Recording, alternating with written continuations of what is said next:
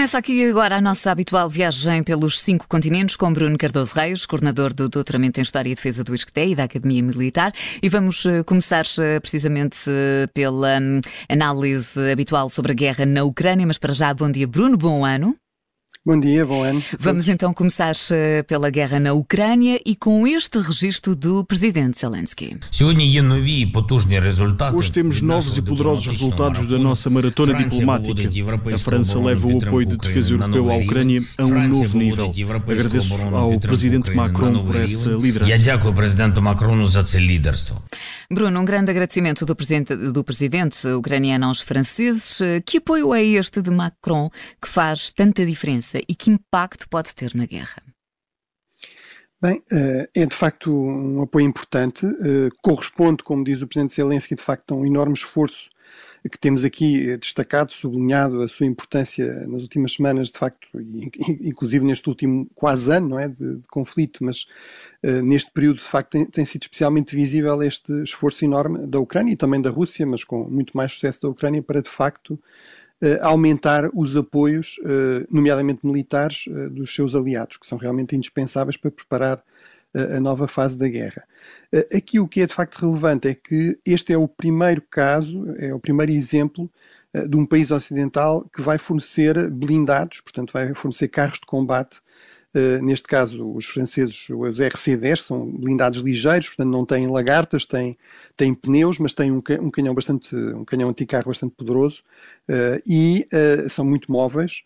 Eh, mas sobretudo no fundo aqui mais do que o próprio equipamento, que aparentemente também não será a versão mais modernizada deste, eh, deste carro de combate francês, será a versão, digamos, mais antiga, mas de facto a questão é que quebrou-se aqui este precedente e de facto até aqui os países ocidentais tinham sempre resistido a enviar blindados ocidentais mais avançados para a Ucrânia. Ou seja, tinham, tinham, realmente fornecido carros de combate, blindados, mas basicamente de modelo soviético, por exemplo, os T-72, que continuam a existir no arsenal de vários países ocidentais, ou hoje, se quisermos ocidentais, vários países membros da NATO, nomeadamente, uh, basicamente, os, os antigos Estados que faziam parte do, do, do, Bloco Soviético, países como a Polónia, países como a Eslováquia, países como a Roménia, no fundo têm equipamento soviético e, portanto, era esse tipo de carros de combate que estava a ser fornecido. Isto essencialmente por duas razões. Uma era o receio de que não houvesse capacidade ucraniana para usar eficazmente equipamento mais uh, avançado, uh, ocidental, a que não estavam habituados,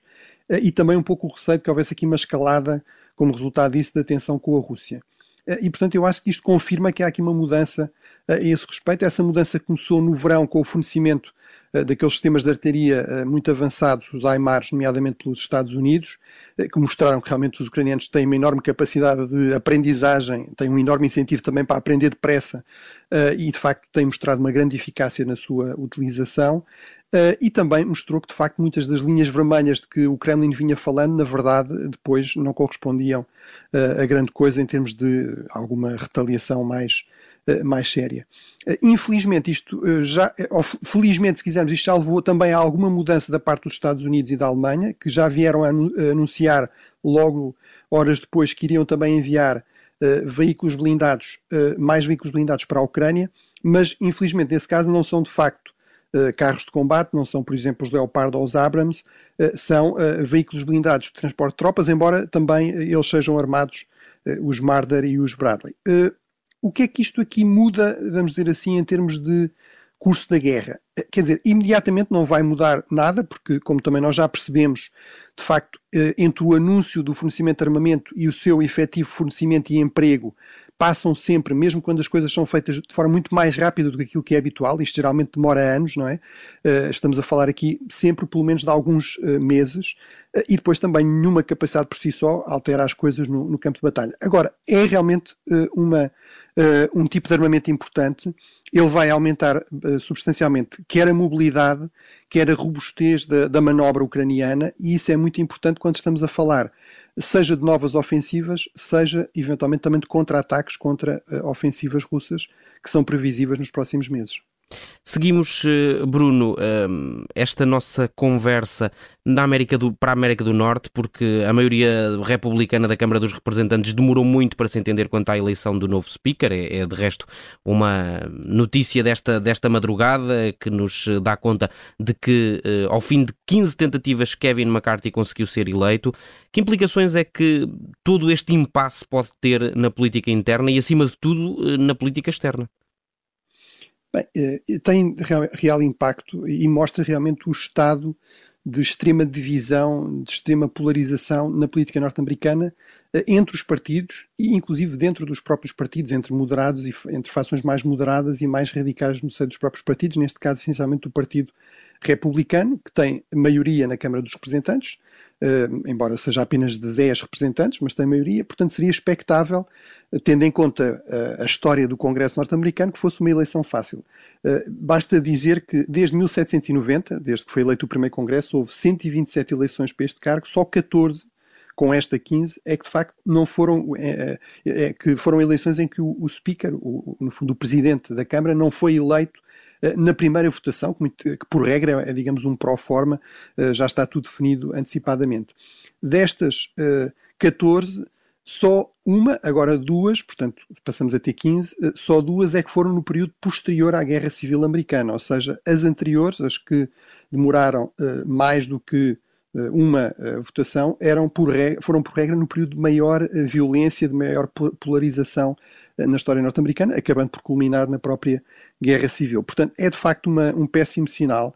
Eh, este é de facto uma, eh, um cargo com imensa influência. Basta pensar que controla a agenda legislativa e também questões como o orçamento ou a possibilidade de emitir dívida pública ou não. e no passado isso já levou a, a, a, crises sérias, a paralisias sérias, à incapacidade basicamente do, do Estado norte-americano pagar eh, inclusive aos seus próprios funcionários.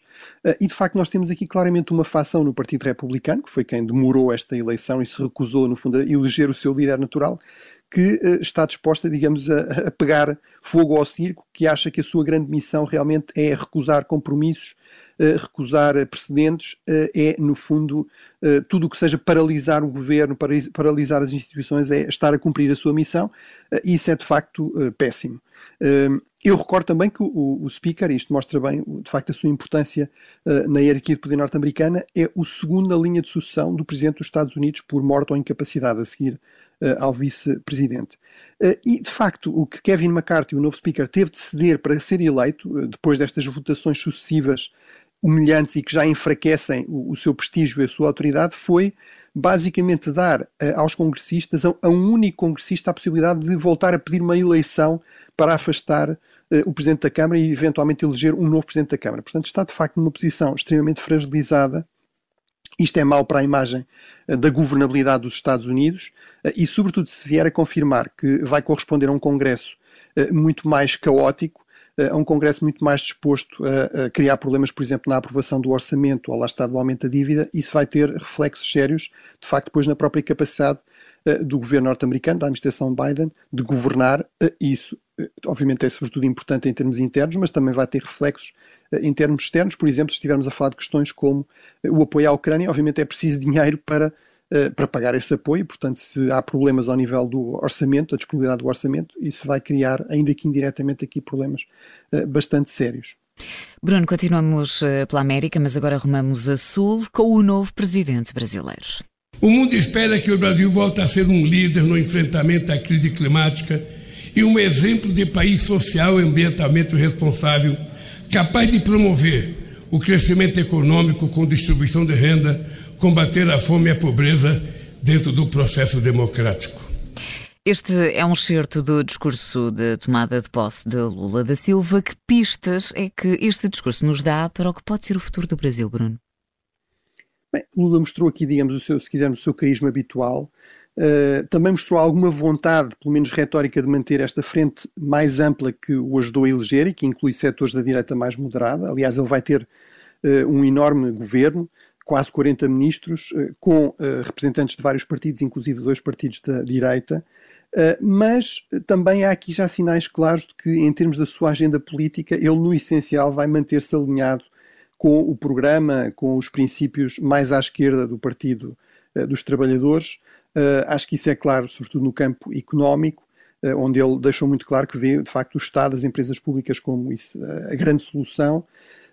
Em termos externos, eu acho que isto deixou muito evidente, de facto, o enorme isolamento de Bolsonaro, toda esta crise. Eh, esta posse mostra que há, de facto, comprova que há aqui, de facto, expectativas muito positivas relativamente a Lula, talvez excessivas, diria eu, tendo em conta aquilo que ele poderá ou quererá fazer, mas a verdade é que foi um recorde em termos de posse eh, de um Presidente do Brasil, nunca houve tantas delegações de alto nível, mais de 60 delegações de alto nível, 19 chefes de Estado.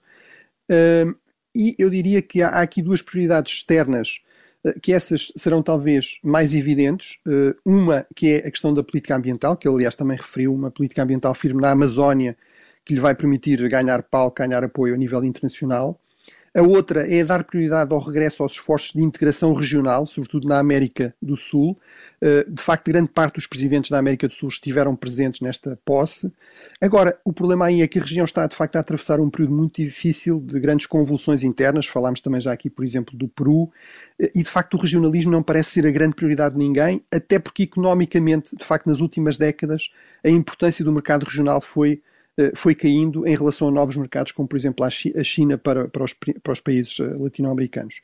Um terceiro é esta ideia que ele também descreve como um diálogo ativo e altivo com uh, as grandes potências. Ele refere expressamente os Estados Unidos, a, União, a Comunidade Europeia, a China e os BRICS. Curiosamente não refere expressamente, ou talvez deliberadamente não refere expressamente a Rússia. Portanto, aqui a ideia, no fundo, é afirmar esta agenda tradicional na cultura estratégica brasileira de não subordinação, de autonomia, de uma certa equidistância pragmática. Agora, eu acho que isso realmente vai ser difícil num mundo muito mais conflituoso, por exemplo, em relação a questões como a Ucrânia.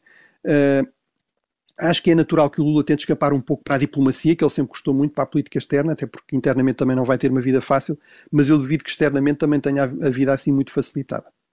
Vamos até ao Médio Oriente para, para falarmos de, de Israel. Uh, há um novo governo com um primeiro-ministro que não é assim tão novo, já é conhecido e que tem uh, agora em cima da mesa uma, uma reforma da, da justiça. Bruno, temos ouvido ao longo dos últimos dias vários analistas darem conta de que a democracia pode estar em causa em Israel. Esta é uma ideia demasiado fatalista? Bem, eu acho que esta reforma alimenta esses receios. De facto, nós temos o direito, o governo mais à direita, mais nacionalista, mais religioso, se quisermos, da história de Israel, uh, do Israel independente, uh, e de facto há receios de que isso leva a uma, uma deriva, digamos, iliberal, em linha com, enfim, com outros casos. Por exemplo, na Europa, o caso mais falado é talvez o de Orban, uh, na zona do Médio Oriente há a questão da Turquia de Erdogan.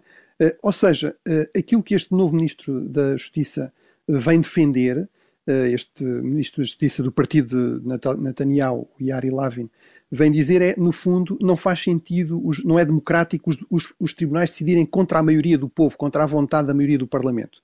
Ora, essa é, na verdade, eh, um dos pilares de uma democracia eh, pluralista, liberal, pelo menos na tradição que nós temos na Europa. Ou seja, não é eh, a maioria do momento que tem todo o poder e que pode decidir tudo aquilo que quiser. Esta questão ainda é mais séria em Israel, porque Israel não tem uma verdadeira Constituição, também no sentido em que nós temos na maior parte dos países europeus, e, portanto, o Supremo Tribunal, que funciona também como Tribunal Constitucional, tem aqui um papel especialmente importante. E, portanto, tudo o que seja permitir, por maioria simples, reverter decisões judiciais e também uh, uh, alterar a forma de nomeação dos juízes e, portanto, politizar mais a forma de nomeação dos juízes, alimenta muito estes receios que, de facto, estejamos a assistir a uma deriva iliberal em Israel. Uh, quais são as implicações externas disso? Bem, isto aumenta o receio que, por exemplo, rapidamente volta a aumentar a, a pressão, a ocupação ilegal de, de terras na zona, nos territórios ocupados da, da, Palestina e, portanto, isso aumentará provavelmente a tensão com os palestinianos e também com uh, os países árabes da, uh, da região. Uh, e, e, portanto, obviamente, isso é mais um fator de preocupação numa região como o Médio Oriente, em que as coisas não estão propriamente calmas. Independentemente desta questão, de facto, o, próprio perfil de Netanyahu e do governo aponta para maiores tensões, nomeadamente e em particular com o Irão, sabemos que impedir o Irão de adquirir armamento nuclear, desenvolver o seu programa nuclear, é uma das grandes prioridades da vida de Benjamin Netanyahu e, portanto, também aí podemos esperar mais um fator de tensão e de conflito numa região, lá está, já muito propensa a isso e num mundo que é cada vez mais também conflituoso. Bruno, ano novo, membros novos no Conselho de Segurança das Nações Unidas, incluindo Moçambique. Que perspectivas?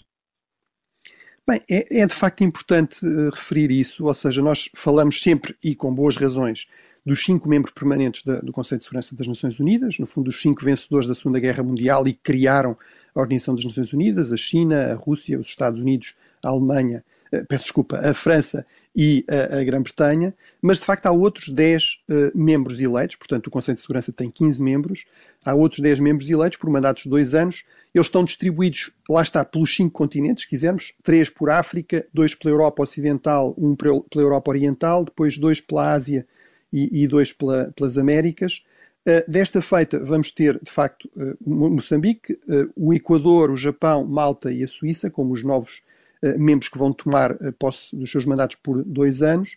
Eh, e isso, de facto, são, são posições importantes. De facto, os cinco membros permanentes têm aqui um poder enorme, que é basicamente impedir a tomada de qualquer decisão, mas para se tomarem decisões, para se aprovarem resoluções, precisam de uma maioria, eh, ou seja, precisam de apoio de outros países eh, e também eh, é muito importante, muitas vezes, para aumentar a legitimidade de uma resolução que ela não apareça simplesmente como uma proposta de uma grande potência, mas também de países dos vários continentes. Isso é uma tendência cada vez maior e, portanto, isto significa que, de facto, estes países beneficiam de uma atenção redobrada das grandes potências. Por exemplo, eu notei um artigo logo no China Daily, no jornal oficioso, digamos, do Partido Estado Chinês, sobre precisamente Moçambique, eh, como um parceiro muito importante da China e dar-lhe os parabéns pela, por assumir este cargo nas Nações Unidas e, e, manifestar a certeza de que certamente haverá aqui uma colaboração frutuosa entre a China e Moçambique. Portanto, isto realmente mostra como esta, esta presença no Conselho de Segurança, também pelos membros não eleitos, aumenta, se quisermos assim, o seu soft power, uh, o seu, uh, digamos, a sua visibilidade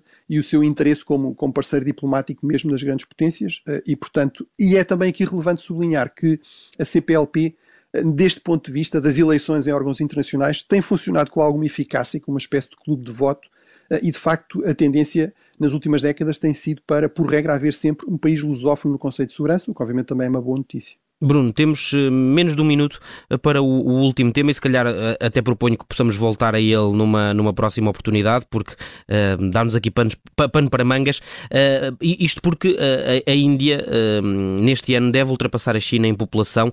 Ainda vamos chegar ao dia em que a Índia passa a ser a nova China? Bem, é, é, faz parte deste, digamos, desta agenda de novo ano, novidades. Eh, de facto, a Índia é previsto que passe a ser o país mais populoso do mundo pela primeira vez da história, deixe de ser a, a China. Eh, são países, são de longe os colossos em termos demográficos, são os únicos países que têm mais de um tem mais de mil milhões de habitantes, na verdade tem mais de 1 milhão e 400 milhões de habitantes, mas de facto há esta expectativa, eh, eu acho que temos de ter aqui algum cuidado, isso certamente mostra ou confirma esta ideia de que a Índia é uma potência cada vez mais dinâmica, cada vez mais importante, mas ainda está longe de ter o dinamismo ou a dimensão em termos económicos, nomeadamente que tem a China. Isso não quer dizer que de facto não seja um parceiro cada vez mais interessante, nomeadamente para os países que estão preocupados em conter uh, a China na Ásia, uh, e portanto, desse ponto de vista, isto vai confirmar, digamos aqui, a, a importância crescente da Índia no palco internacional. Muito obrigada, Bruno. Por hoje está tudo. Eh, para a semana está de regresso, então, os cinco continentes. Até para a semana.